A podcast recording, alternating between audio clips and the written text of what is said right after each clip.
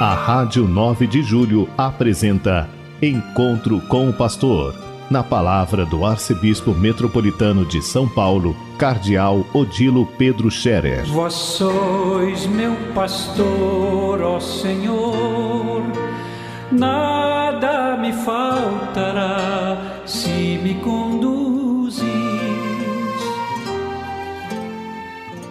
Ouvintes da Rádio 9 de Julho, saudação e bênção para todos vocês neste dia 24 de março, hoje é uma quinta-feira. Estamos nos aproximando de, da sexta-feira, 25 de março, amanhã, festa bonita, querida, da Anunciação do Senhor, a Nossa Senhora. É a festa do da nossa redenção, assim diz a teologia e a liturgia. Quando é, o Filho de Deus entra no mundo, se faz humano no seio da Virgem Maria e se faz carne, como diz São João no início do seu Evangelho, e está no meio de nós. É um fato extraordinário, único, né? Deus quer estar no meio de nós humanamente, mas isso é possível? Maria ouve do anjo que não, ao homem não é possível, mas a Deus é possível. A Deus nada é impossível. É, por isso, é o mistério da fé para nós, mas que é parte justamente do mistério de Deus. Deus, no seu amor, no seu desígnio, é, vamos dizer assim, teve esta, esta criatividade. Né? E no, no, na carta aos Hebreus, até tem uma passagem bonita, como se tivesse acontecido uma reunião na, no seio da Santíssima Trindade, do Pai, do Filho e do Espírito Santo. O Pai Eterno vendo a humanidade é, mergulhada nas trevas, a desorientação, o pecado, e batendo a cabeça para cá e para lá, tentando agradar a Deus, tentando chegar a Deus por sua conta, e o Pai Eterno tem compaixão da humanidade. E aí o filho vê e diz: Eu vou, eu vou por meio deles, eu vou para o mundo, deixa que eu vou, para revelar ao Pai a tua vontade aos homens e para que eles assim possam agradar-te e possam chegar a ti. Olha só, o filho apresenta este, esta resposta ao Pai, Deus Pai. Deixa que eu vou para o mundo, envia-me. E aí, pelo Espírito Santo, o Verbo, o Filho Eterno, assume a nossa humanidade no seio da Virgem Maria. Nós temos então a narração de São Lucas no início do seu Evangelho sobre a anunciação dessa passagem tão bonita do anjo Gabriel que vai ao encontro da Virgem Maria para lhe dizer, ó, Deus te escolheu para seres a mãe do Salvador. E depois São Mateus vai dizer isso de uma forma diferente, ainda dizendo que ele será Emmanuel, Deus no meio de nós. Todas essas são passagens muito bonitas para falar exatamente com formas humanas, expressões humanas, aquilo que é um mistério divino, um grande mistério da fé, mistério divino que envolve a todos nós. E por isso os grandes teólogos dizem que com o mistério da encarnação foi também é, iniciado, iniciada a nossa redenção. Aquilo que Deus desde sempre planejou, isto é, isto é, unir o homem a Deus. O homem, é claro, está chamado para estar unido a Deus, mas por si só não consegue. Então Deus veio, vem ao encontro do homem para unir o homem a Deus, unindo Deus ao homem. Né? E Jesus, isto é, o Filho eterno, que humanamente é Jesus, mas Jesus é, é humanamente o Filho eterno de Deus, é, portanto divino, na sua natureza divina. Ele humanamente assume a nossa natureza, nossa condição humana e a envolve com a divindade, com a graça de Deus. É o Filho eterno que nos introduz na casa do Pai e que nos representa humanamente também isso. Ele, diante de Deus Pai, nos representa a todos como intercessor, como nosso mediador, como aquele que é parte também da humanidade, ao mesmo tempo que é parte da divindade, ele nos representa e nos leva a Deus.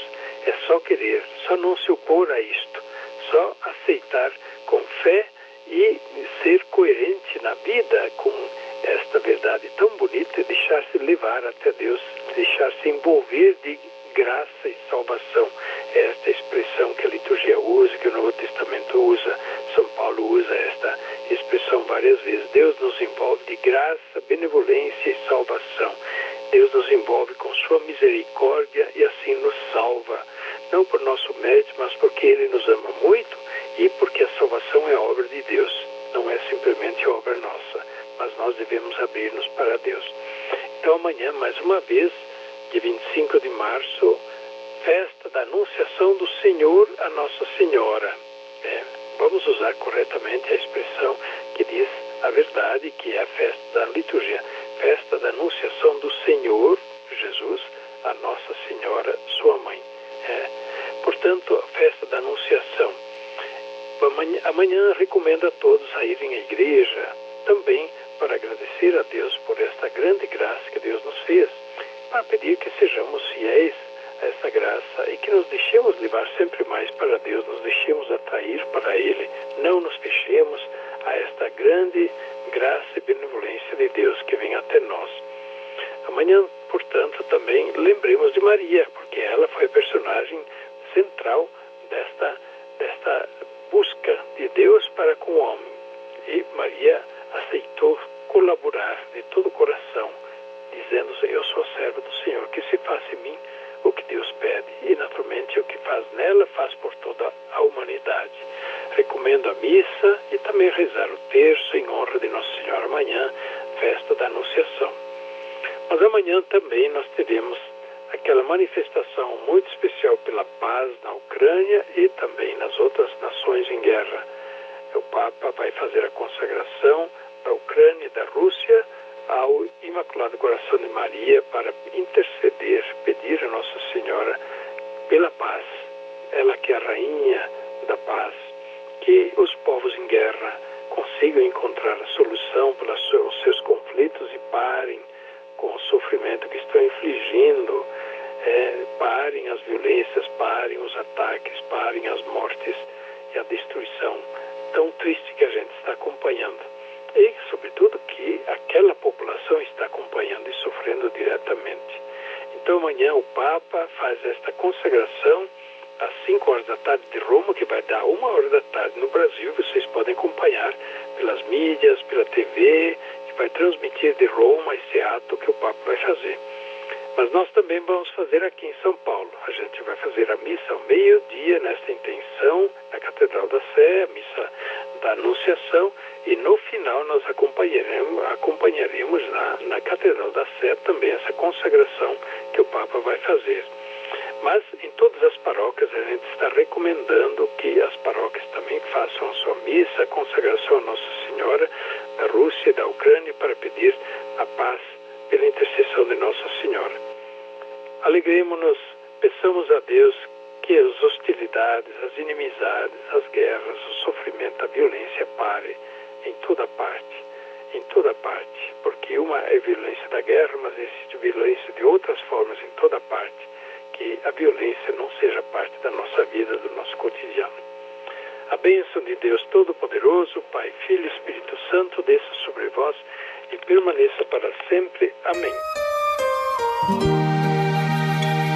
A Rádio 9 de Julho apresentou Encontro com o Pastor, na palavra do Arcebispo Metropolitano de São Paulo, Cardeal Odilo Pedro Scherer. Vós sois meu pastor, ó Senhor, nada me faltará se me conduz